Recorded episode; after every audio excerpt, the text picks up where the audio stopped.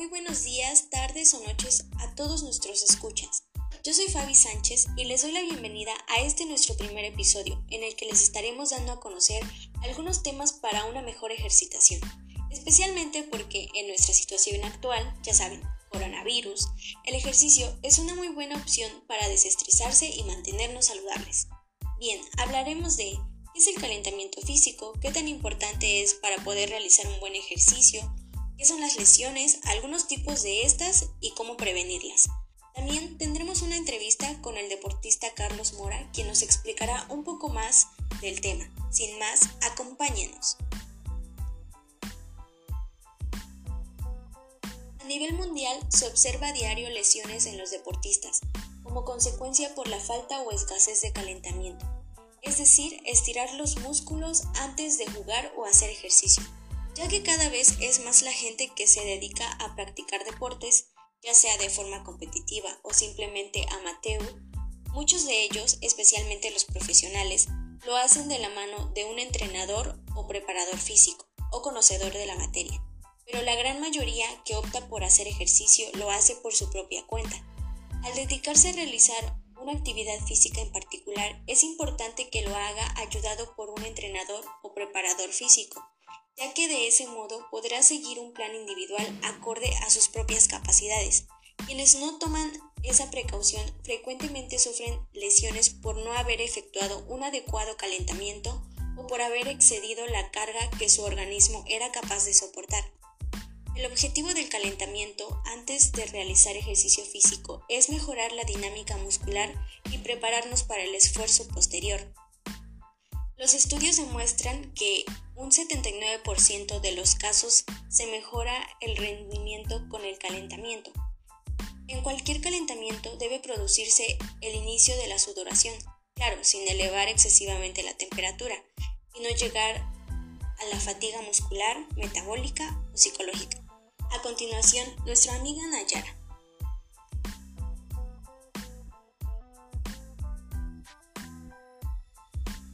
Hola, espero que se encuentren muy bien. Mi nombre es Nayar y les daré una pequeña introducción sobre lesiones. Para comprender este tema, primero tenemos que definir qué es la actividad física, qué es la movilización del cuerpo, y esto incluye distintas formas de ejercicio, como el trabajo, ejercitación aeróbica, actividades al aire libre, juegos recreativos, entretenimiento, etc. Realizar ejercicio de una manera regular es lo mejor que una persona puede hacer para tener buena salud.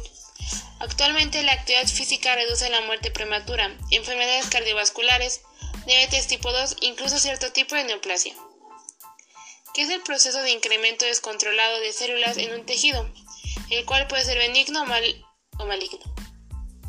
Por otro lado, al no realizar algún tipo de actividad física, implica riesgos fatales como lo es el tabaquismo, la obesidad, la hipertensión, entre otras enfermedades. Claramente no es necesario realizar ejercicio de una manera intensa y todos los días para poder obtener buenos resultados de una manera rápida. Nada que se puede obtener con actividad moderada, por cierto, se puede realizar a cualquier edad. Pero no importando si se realiza actividad física moderada o intensa, cualquiera de las dos puede tener efectos colaterales. Las lesiones, que son un riesgo muy común y que puede llegar a grandes complicaciones, sin embargo, a las personas no le dan mucha importancia. Se puede definir como lesión la práctica deportiva, aquel daño tisular que se produce como resultado de la práctica de deportes y actividades físicas.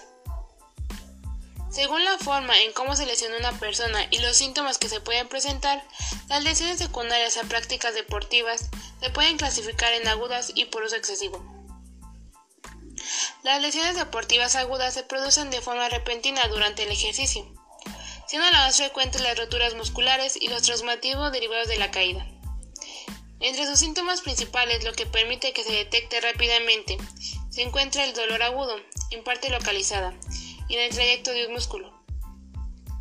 La mayoría de esas lesiones se produce por un estiramiento brusco en el músculo, mientras que está actuando su antagonista, el músculo que ejerce la acción contraria. Afecta mayormente a las extremidades inferiores y provoca que la persona apenas pueda seguir caminando. El dolor aumenta claramente al contraer o estirar pasivamente el músculo. Lesionado. Suele acompañarse al cabo de unas horas de hematomas de la región cercana. Un hematoma es un pequeño moretón causado por la fuga de la sangre de los vasos sanguíneos rotos en los tejidos de la piel. Por otro lado, las lesiones provocadas por un esfuerzo repetitivo son aquellas que ocurren cuando un exceso de presión se ejerce sobre una parte del cuerpo, resultado en la inflamación, músculos deslesionados o daños en los tejidos. Esas condiciones ocurren debido a movimientos que realizamos de forma repetitiva en la misma parte del cuerpo.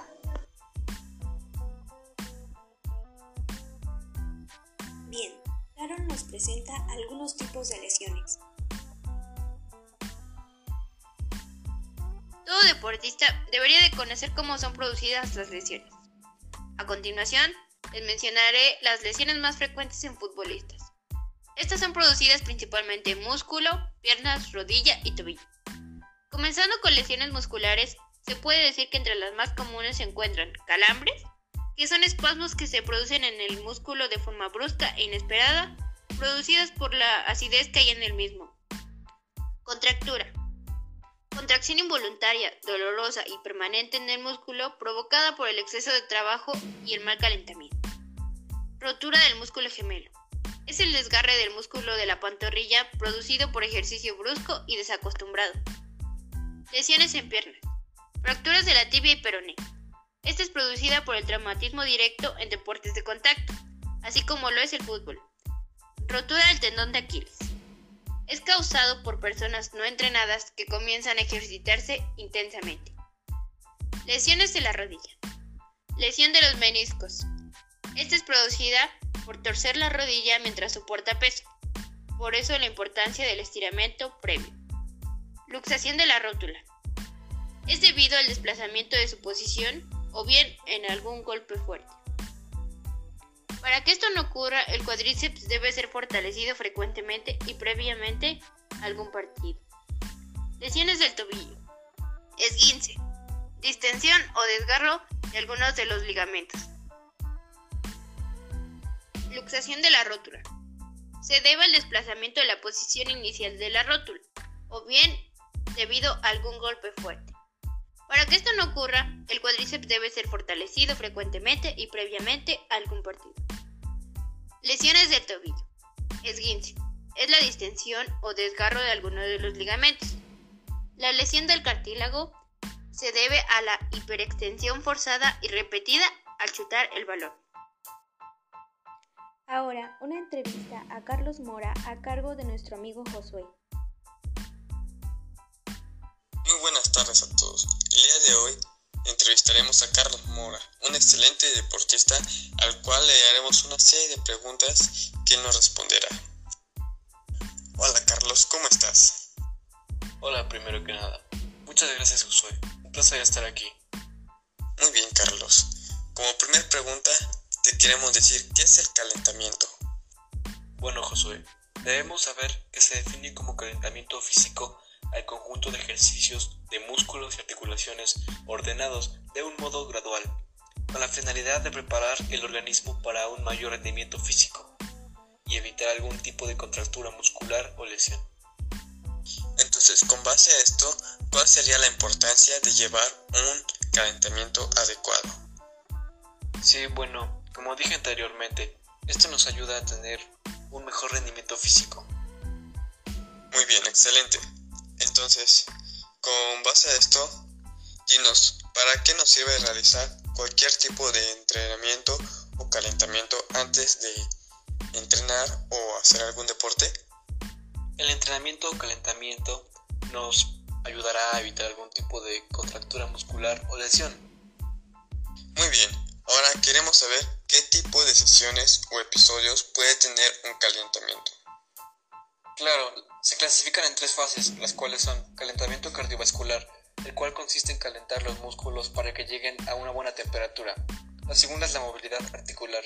Este consiste en mover las articulaciones en un orden lógico. Y por último tenemos los estiramientos globales. Estas son distintas posiciones durante algunos segundos, sin llegar a sentir ningún dolor. Esto ayudará a evitar las lesiones. Sabemos que usted es un muy buen deportista. Queremos que nos diga si tiene alguna metodología de calentamiento antes de empezar un entrenamiento. Realmente no hay una establecida. Existen muchos tipos de ejercicios de calentamiento. Muy bien, Carlos. Pues muchas gracias por esta pequeña entrevista. Gracias por todos los datos que nos dio sobre el calentamiento y su buena este, ejecución de antes de hacer un deporte. Pues muchas gracias y un saludo. Es a ti, Josué. Fue un placer estar aquí. Hasta la próxima. Esperando que se tomen en cuenta, Scarlett dará a conocer algunas formas de prevenir lesiones.